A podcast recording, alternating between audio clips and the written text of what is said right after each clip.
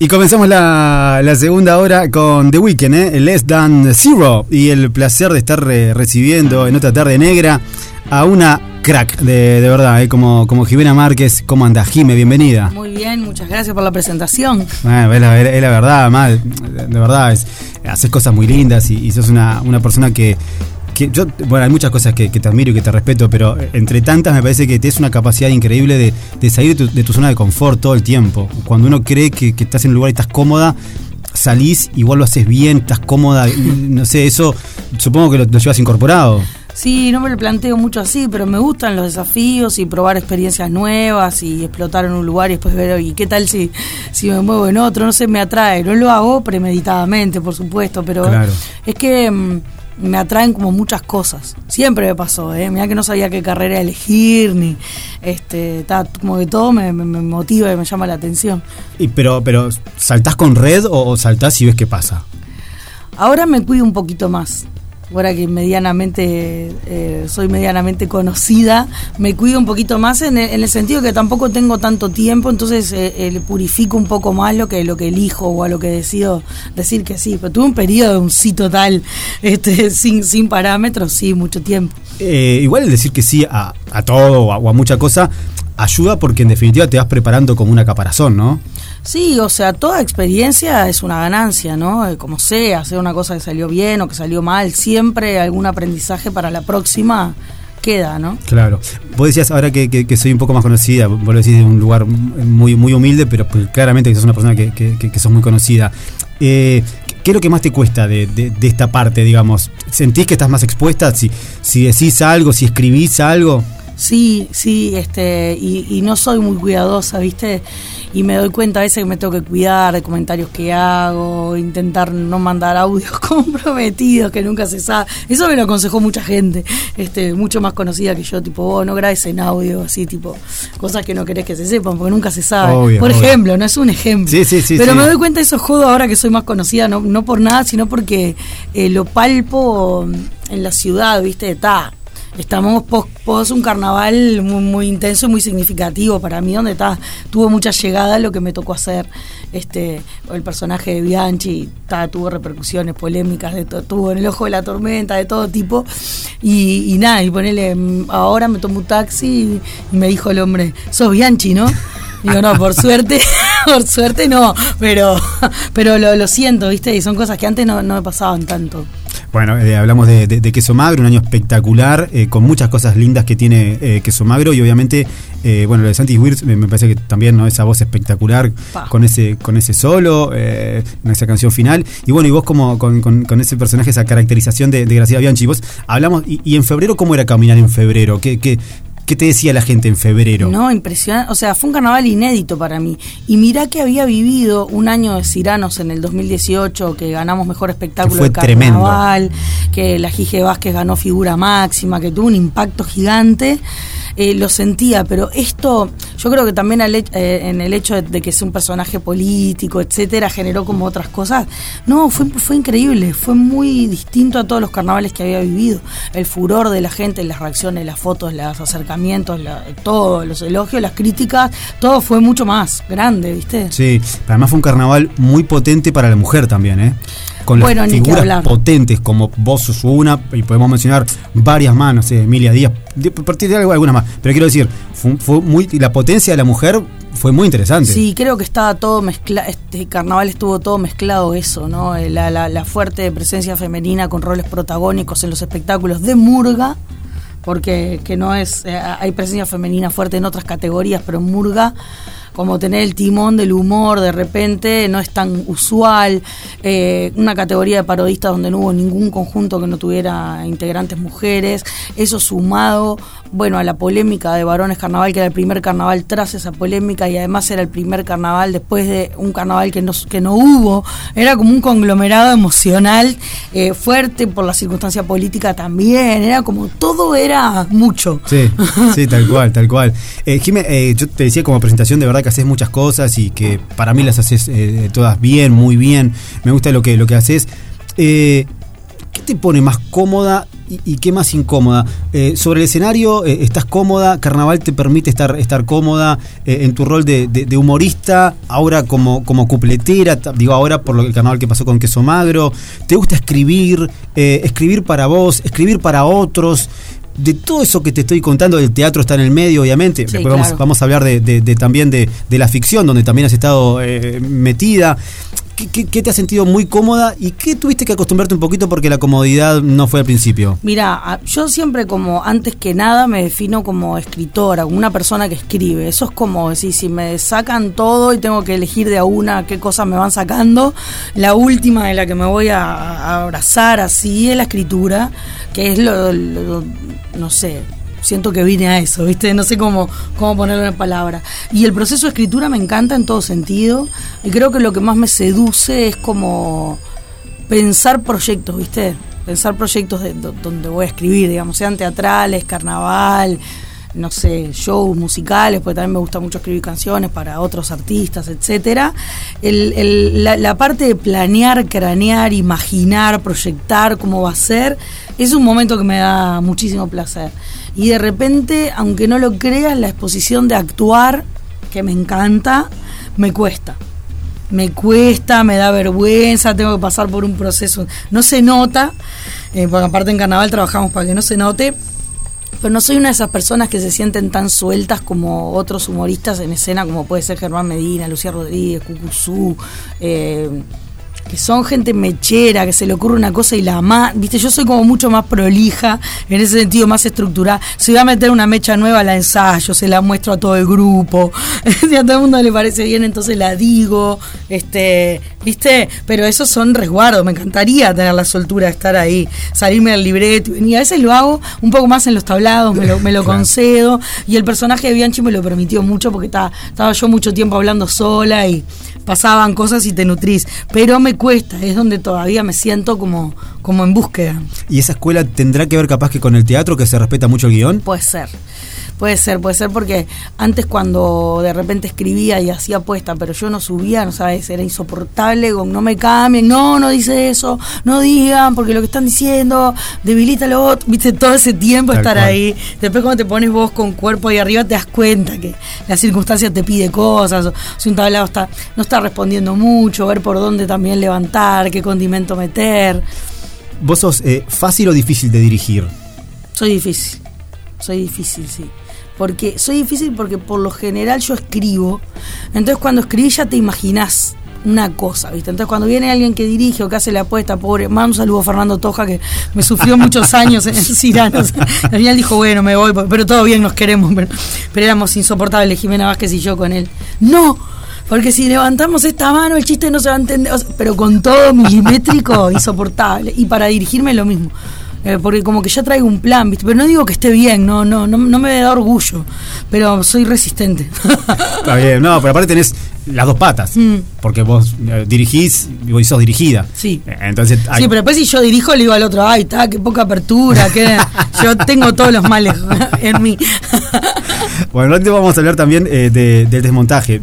Yo quiero decir igual que, porque lo, voy a decir yo, esto no va a ser parte de la entrevista, no lo vas a decir vos, pero que has obtenido el premio a Mejor Actriz de Unipersonal y que el texto ha sido nominado a Mejor Texto de Autor Nacional.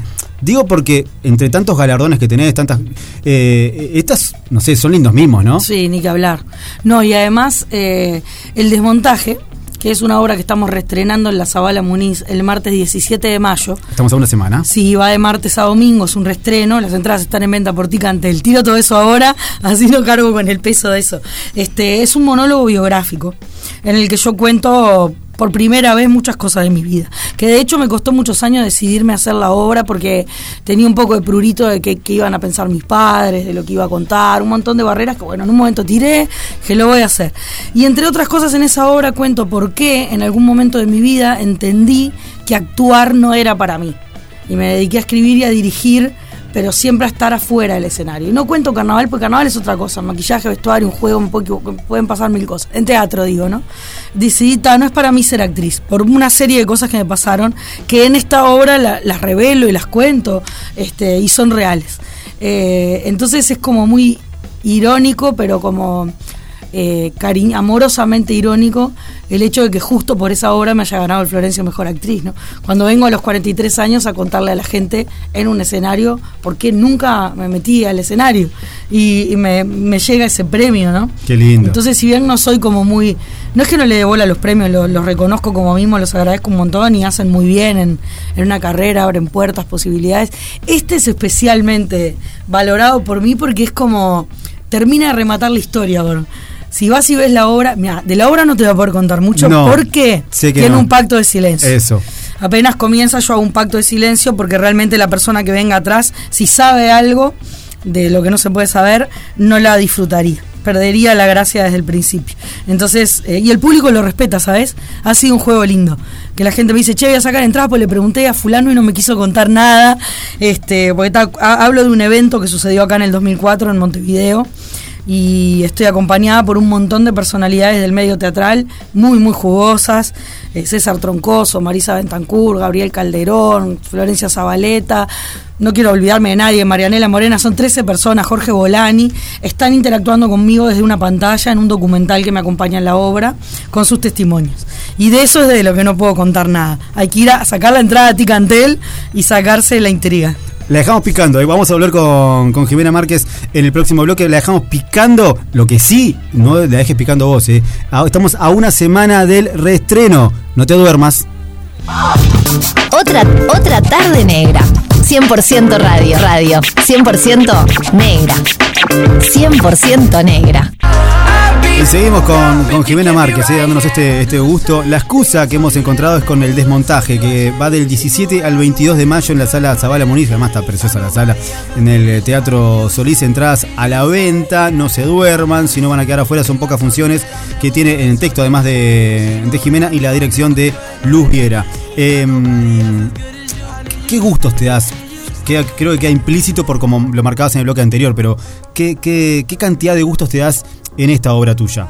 Un montón, mira, bueno, el de ponerme a mí en escena, que, estaba con esa historia detrás también de no haber actuado nunca, el de contar una historia propia, que era algo que me sedujo siempre, pero nunca había encontrado qué, hasta que me di cuenta lo que quería decir, y sobre todo el lujo de que me hayan querido acompañar, todas esas personas que comenté que me acompañan desde la pantalla, que la verdad que es como impresionante que todas hayan mostrado voluntad de participar, este sumamente generoso porque no, no fue a cambio de nada, fue un pedido, conté qué era, qué implicaba para mí la exposición de esa historia y todas esas personas ultra talentosas con tremendas trayectorias en el medio que me hayan dado el ok y estén ahí sus caras gigantes hablando, aportando al espectáculo, es un lujazo. Eh, vos hablabas de contar tu historia propia. Te pregunto, Jimé, ¿hasta qué punto vos te limitaste? Porque si yo cuento mi historia propia, hay veces que en, algún punto empiezo a tocar la historia de alguien eh, que se acerca y que hasta cuánto lo protejo y hasta cuándo lo expongo a, esa persona. ¿Cómo te llevaste con esa parte? Yo puse todo. todo. en un momento dije, bueno, está, es mi historia. Sí, implica a otras personas, pero bueno, es la realidad de lo que me pasó. Fui sutil igual. Este, podría haber nombrado más gente. Este, pero no, no, queda todo dentro del plano del amor igual. Es una historia como capaz que un, un poco escabrosa en un punto, pero el, saldo final es positivo. Bien, bien, bien. Eh, está bien, es tu historia. ¿A quién se la mostraste por primera vez? ¿Pensaste que alguien lo avalara o te mandaste de una? Sentí que lo podía hacer, que era el momento de hacerlo, de decirlo, de contarlo y lo hice. Y bueno, la directora de la obra Luz Viera es mi compañera, que también es compañera de Queso Magro que ahora va a ser mamá de, mi hija. Este, y, ahí fue el punto de inflexión cuando decir, bueno, le comenté el proyecto, lo conté y decidí que ella dirigiera la obra, porque también implicaba como un respaldo emocional importante y un vínculo de confianza. De hecho, ensayamos solas mucho tiempo hasta recibir el resto del equipo, ¿no? Porque tampoco a mí me resultaba tan fácil este, hablar adelante de cualquiera. Este, y después, bueno, ya sabía que iba a terminar hablando adelante de no sé qué cantidad de gente, pero bueno, hubo que ir haciendo, pasando de a uno los mojones, ¿no? Claro. Eh, desde la parte, recién hablabas lo, lo emocional. ¿Cómo, ¿Cómo te pega desde lo emocional esa personita que, que, que están haciendo, esa, esa hija que está en camino? No, increíble. Primavera, Márquez Viera, que se viene en el entorno de la segunda semana de julio. No, está haciendo ya un viaje, vi- viste cómo es. La cabeza vuela, ya estoy proyectando, ya imagino cosas que después no van a ser igual a, a como yo me las imagino, pero no, estoy divina, copada, armando cuartito, pintando cosas. ¿Te gusta eso? Sí, me encanta, me encanta, estoy deseando que suceda. Bien, bien. Eh, bueno, y Primavera es el, el- el nombre. Sí. eh, Muy bien, Que muy bien. andará pululando, pobre, por teatros y, y tablados, en sillitas. Va a ser el mundo, sin dudas, ¿no? sí, un tiempo sí. va, a ir, va, a ir, va a ir- por ese lado. Eh, ¿Te imaginas también, porque si- siempre es distinto en las etapas que hemos tenido en nuestras vidas, que determinadas personas no- no- nos miren? O sea, eh, yo com- como papá, que, que mi hija me vea hacer un programa de radio no es lo mismo que si yo estoy solo. Claro. ¿Vos te imaginás a primavera viéndote? eh, Sí, lo pienso todo el tiempo. Lo pienso todo el tiempo. Sí, que va a ver, que va a estar, que va a formar parte.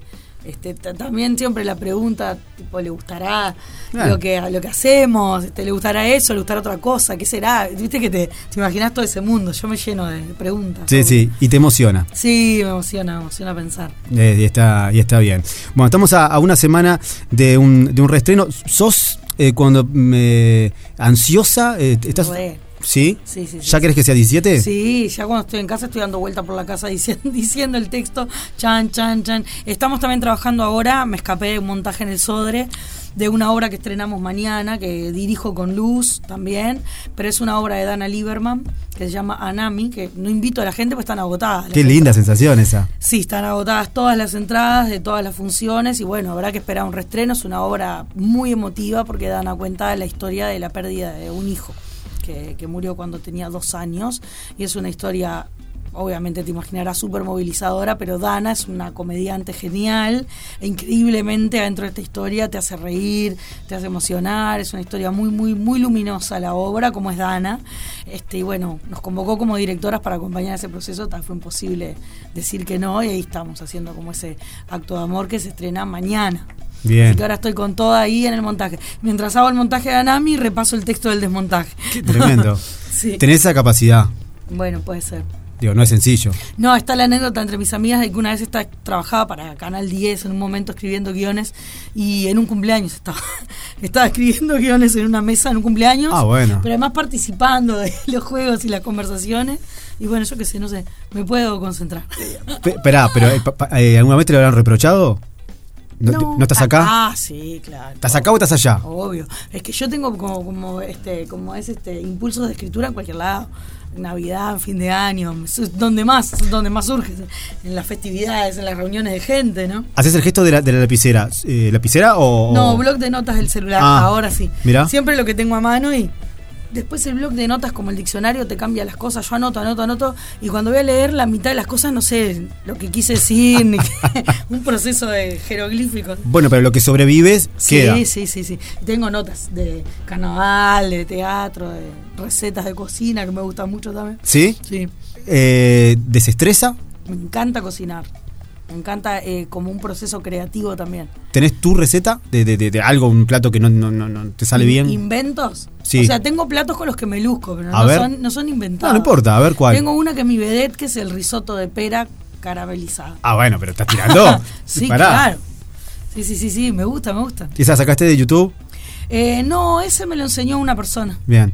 Y quedó. Y saco de YouTube, miro todo el, mira, miro todos los programas de cocina del mundo, sea de asadores, de cocina, de la de cocinas de- del infierno, bares que le va mal Sí. y después le va bien. Todo eso que implica Food. Network, Canal Todo, Gourmet. Todo, todo. Y mira, me miré hasta el Masterchef griego en griego sin subtítulos. No, eso es histórico. Sí, los miro todos. Los busco en Amazon, en Netflix, en YouTube, voy agarrando, pescando y miro. Tremendo. Eh. Eh, hablando de, de- de plataformas eh, con películas y con series. qué lindo verte en, en porno y helado. Esa, esta, esta serie que, que, bueno, te ha tenido ahí como integrante de una de, de un grupo musical, de, de una Sí, banda. Para poder decir algo chistoso, si la Claro. gente está escuchando, por favor, no googlee porno y helado, porque una vez lo hice para mostrarle a mi madre la serie en la que estaba, no quiero comentar las cosas que Apareció primero el porno el helado. No, no, no, mezclado apareció. Fue horrible. Pongan serie Martín Piroyansky, Amazon, porno Ahí va. ¿Cómo llegó ese viaje? ¿Cómo, cómo, cómo de- bueno, una locura, porque estrené este monólogo, el desmontaje, que hablaba como de haber querido ser actriz toda mi vida y no haberlo sido, plan, todo esto que te conté hoy. Y lo estreno y me llaman para El Metro de Montevideo, que es otra serie que protagonicé Sí, junto sí. con Bananita González, que le fue re bien. Es verdad. Y para Porno de helado el mismo día. Oh, Yo dije, acá se movió algo. Viste que también Pasa. poner sobre la mesa las historias. Totalmente. Algo se destrancó y me empezaban a llover ofertas de actuación y fue tipo, ta, felicidad total. Y fui a filmar esa, esa serie, que es un disparate total para las personas que la vieron. Lo- quienes no la vieron, Véanla. vayan con esa tesitura y solo te dan tus escenas, ¿viste?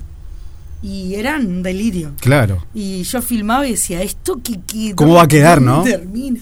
Y después la vi y me maté de risa y a toda la gente le está gustando y ta, es un humor muy bizarro, muy Sí. border como desarrolla Piroyansky, ¿no? Este, quienes han seguido algo de su carrera. ¿No le viste muy- algo Seinfeld? No. Ese humor. Ah, si le vi algo, si leíste algo. No, te no, no, es ese humor como, como eh, incómodo, pero que son todos goles. Sí, ta- total, pero tiene algo también como, como de mal hecho a propósito, ¿viste? Como de mal actuar. Yo mismo cuando me dirigía decía, pero como que me parecía mal, acataba, pero decía esto. Pero claro, después encajado en la onda del resto, te das cuenta que es todo por ahí, todo exagerado, todo como Sí. armado. Y tuve que aprender a tocar batería, yo hago de baterista, de la banda de rock de este que protagoniza la obra, la serie. Y tuve que aprender a tocar batería así, fast, fast battery. Pero, sí, ¿te, te, te colgaste de aprender eh, me batería? colgué, me gustó, aprendí, aprendí a tocar solo los temas de, de- Para ahí. de ahí, Sí. pero, pero ta, entendí cosas. Qué pegadiza que la canción, además de porno y helado, sí, ¿eh? pero mira, si la habré cantado a Tomicé, todo el verano cantando. claro, fue, fue ahí. Y bueno, y de experiencia ahí la, la, la, la ficción con Metro, con, con, con porno y helado. eh, Divino, me, encan- me encantó. Me encantó filmar, me pareció una experiencia increíble. Después piré con, con la edición, tipo clásica, que, que está molestándole. Mándame algo, mándame algo, mándame Claro. algo. Este, eh, la, la edición es mágica, ¿viste? Sí. De lo que filmaste ahí a lo que después ves. sí. Estás al lado, como termina, te terminan haciendo actuar bien. Este, quienes editan el video, ¿viste? Vos tirás, tirás, tirás una horrible, dos mames. Y allá se mezcla y queda. Y si mira, Jimena actúa bastante bien. No. Ah, muy linda experiencia. Eh, ¿No te pica el bichito de, de- de la dirección eh, cinematográfica? Mirá, me, encan- me encanta, me encantaría, como me encanta todo. Este, y siempre dije, ay, qué bueno, papá. Pero estando ahí y viendo a Martín, eh, de repente en el metro no me pasó tanto porque el metro fue una, una serie de bajo presupuesto que se firmó en una sola locación mayoritariamente y era como un falso documental, entonces solo se testimoniaba sentado. Pero viendo a Martín, pasamos un 42, ponemos un 34, BG, coso, picaco, me di cuenta que estaba, viste, que hay que saber. Que para hacer algunas cosas en un carnaval hay que saber, ¿viste? Este, y ta, incluso me sedujo después de eso estudiar. Y me puse a estudiar algo de guion Ah, eh, audiovisual. Bien. Hicieron unas tentativas ahí. ah bueno. Sí, Uh, sí. capaz que haga un corto. No, no, estoy escribiendo dos series. Ah, bueno. ¿En serio? sí, sí, sí, proyectando ahí, todavía no puedo contar mucho. Está listo, queda ahí, queda, Yo queda. viste que me meto, me meto. Bueno, entonces pará, porque ya vamos a estar eh, redondeando para dejarte tranquila, pero eh, sos, sos una persona muy tentadora para, para la, la comunicación, sobre un escenario, eh, hablamos de- de- del cine, del teatro, y te pregunto por el mundo de la radio. Uno te ve con el micrófono y es un ambiente que te queda muy cómodo. ¿Te pica el bichito de la radio? Me encanta, me encanta. Es otra de las de las de Materia las pendiente. pendientes, materia pendiente. Siempre también tengo la fantasía de hacer una obra de teatro, de radio, tipo mezclar, eh, pero me encanta el ambiente, la- es re seductor el ambiente de la radio. No sé, esto, las paredes con aislante, el micro, la como el silencio y hablar sabiendo que del otro lado te está escuchando, anda a saber qué cantidad de personas, es como algo que siempre me, me- me viajó la cabeza. Sí. Me gusta, y me gusta cuando vengo a las notas, charlar, estar acá, ¿no? Te veo bien además para, para, para guionar, para los diálogos, no sé, me parece que es un mundo muy, muy cómodo. Te- una especie de, radioteatro, me parece ser, te veo muy, muy cómodo. ¿Quién te dice? Ah, bueno, bueno, vamos a dejarla picando también entonces. La dejamos picando. La dejamos picando. Eh, bueno, eh, estamos a, a una semana de, de un reestreno. Por favor, invitar a toda la gente para que saque las entradas y no se duerma. Total, aparte, mirá, la- eh, eh, esa obra la, la estrenamos el año pasado, Sí. eh, no me acuerdo ya ahora qué mes, pero con el aforo mínimo. Eh, Entraban 34 personas nada más a la Zabala Muniz. sí, O sea, nada. Me sentí enorme porque agotamos todas las funciones enseguida, decía bien. este, pero tal, la vio poca gente porque fueron pocos días con aforo mínimo. Ahora 100% gente, aprovechemos para que el teatro explote. Qué lindo, sí. Del 17 al 22 de mayo en la sala Zabala Muniz, eh, bueno, el, el desmontaje. ¿Qué, mm, qué- qué duración tiene la obra aproximadamente? Una hora 10 minutos. Bien. Clavadita, porque yo soy muy regular. Una hora, diez minutos clavadita. Y cuando y ahí no termina la obra, porque en realidad después la gente queda comentando un poco ese, ese, ese pacto que, que, que marcabas vos en el bloque anterior. Mira, hay un director argentino, Mauricio Cartún, que le roba una frase que dice, a mí me gustan las obras que sobrevuelan la milanesa. Dice, cuando yo estoy en el bar con mis amigos, con la gente que fue al teatro conmigo, Claro. comiendo la milanesa y seguimos hablando de la obra, sobrevoló la milanesa. Así que creo, creo que es lo que esperamos cuando creamos. Y espero que vayan a verla y que les sobrevuele la milanesa. Linda señal, linda señal. Jimmy, antes de despedirte, preguntarte por Carnaval, Carnaval 2023. Sé que falta, pero si no te pregunto sería un mal comunicador. No sé nada todavía, porque como voy a ser mamá en el medio, casi que te diría que estoy 99% segura de que no voy a subir a las tablas, pero sí estoy involucrada ya con muchísimos conjuntos en los textos, en las puestas, etcétera. Pero me cuesta todavía asumir que capaz que no subo, ¿viste? Siempre Claro. digo, bueno, capaz que al final subo, ¿viste? Claro. Este, pero bueno, está. Sigo estando ahí creando a full con queso magro, con valores de ancina y con algunos proyectos nuevos. Qué lindo, eh, además, lo, de valores, ¿eh? Eh, la Sí. temática, eh, cómo instaura un tema, lo, lo, lo colocó sobre la mesa. Siempre Valores tiene este, esa capacidad, pero este año fue precioso también, ¿eh? Es que es un grupo muy abierto a, a las propuestas, ¿viste? Se vuelcan al trabajo, comparten su historia, quieren, no tienen problema de romper la tradición, de hacer cosas nuevas, y eso está buenísimo para trabajar. Totalmente. Bueno, de acá te vas a. Al Sodre, el montaje de Anami. Gracias como siempre, Jimmy, un gusto, ¿eh? bueno, por Otra, otra tarde negra. 100% radio, radio. 100% negra. 100% negra.